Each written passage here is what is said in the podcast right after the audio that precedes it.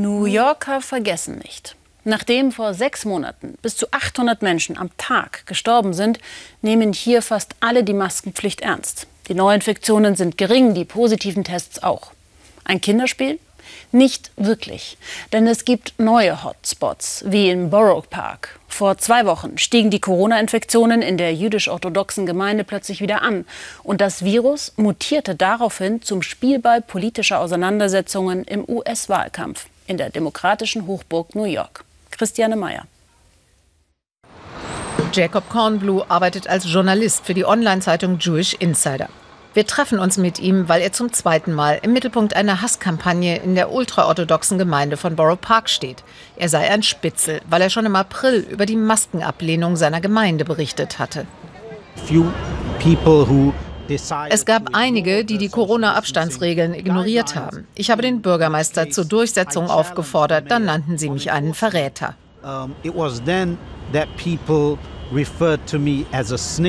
Einen, der mit der Regierung gegen die eigene Gemeinde arbeitet. Und jetzt geschieht es wieder. Die Regeln wurden nicht eingehalten und die Infektionszahlen im Stadtteil Borough Park in Brooklyn stiegen rasant an. Bis zu 8 Prozent der Tests waren positiv. Auch andere Stadtteile waren von einem starken Anstieg betroffen, hier in dunklerem Orange markiert. Die Stadt verhängte einen Lockdown für sie alle, um die Ausbreitung einzuschränken. Gegen den neuen Lockdown gibt es bei den Orthodoxen massive Proteste. Angeführt wurden die nächtlichen Wutausbrüche von Heshi Tischler, einem Trump-Anhänger, der im nächsten Jahr für den Stadtrat kandidiert. Mittendrin der Journalist Jacob Kornblue. Die Angriffe auf ihn werden am zweiten Tag so heftig, dass die Polizei Kornblue aus der Situation retten muss. Ich war da und habe mit eigenen Augen gesehen, wie die Rhetorik immer schärfer wurde und Masken verbrannt wurden. Wegen der Aufwiegelung zu den gewalttätigen Ausschreitungen und der Konfrontation mit Kornblue wird Heshi Tischler am Ende festgenommen. Eine Nacht im Gefängnis kann ihn jedoch nicht stoppen. In Borough Park, einer der größten orthodoxen jüdischen Gemeinden außerhalb Israels, fühlen sich viele Menschen als Zielscheibe der Regierung von New York City, stigmatisiert wegen ihres Glaubens. Leichtes Spiel für Hashi Tischler, der versucht, seine Wähler mit den altbekannten Methoden von Donald Trump zu überzeugen. Eine der Botschaften, Corona sei harmlos. Es gab doch immer die Grippe und Lungenentzündung. Es ist Grippesaison. Es ist die Grippe. Und dann erklärt er uns noch seine Theorie, was das wahre Motiv des Bürgermeisters de Blasio für den Shutdown sein könnte. Hier ist meine Verschwörungstheorie. Der Bürgermeister muss nächstes Jahr aufhören. Wenn es zu einem Notstandsgesetz käme, könnte er bleiben. Das ist sein Plan. Da bin ich mir sicher. He actually gets to stay on. He does not have to give his seat up.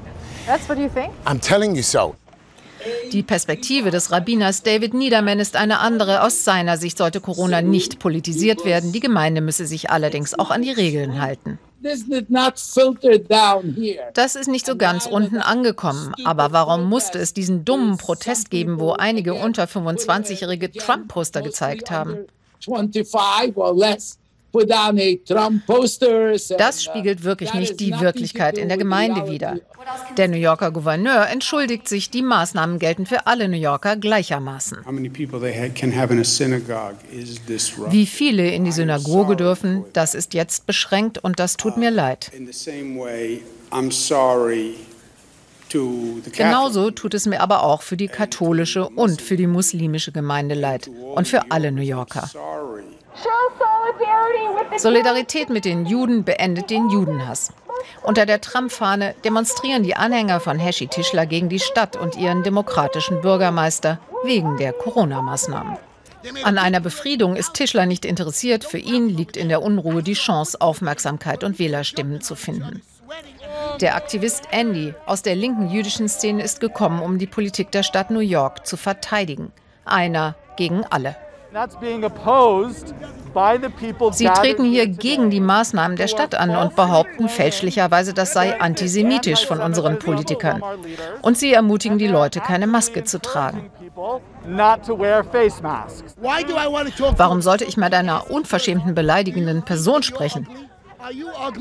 Du bist hässlich. Bist du hässlich? Du sprichst für niemanden.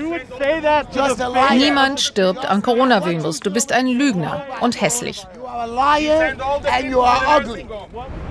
Warum eigentlich folgen gläubige Juden einem solchen Aufwiegler?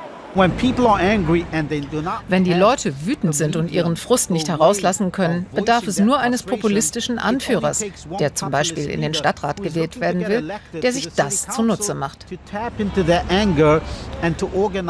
Dann folgen sie seinen Anleitungen. Sie folgen dann allem, was er sagt, ohne zu begreifen, dass sie der Sache schaden.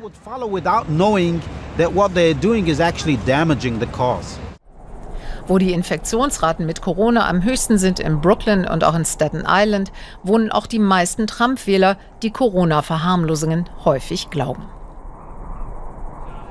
In Borough Park sinken die Zahlen der Corona-Infektionen jetzt langsam. Maskentragen ist jedoch noch immer bei einigen unpopulär. Anders in Manhattan. Hier sind die Zahlen derzeit am geringsten und das Maskentragen ist für die meisten eine Selbstverständlichkeit.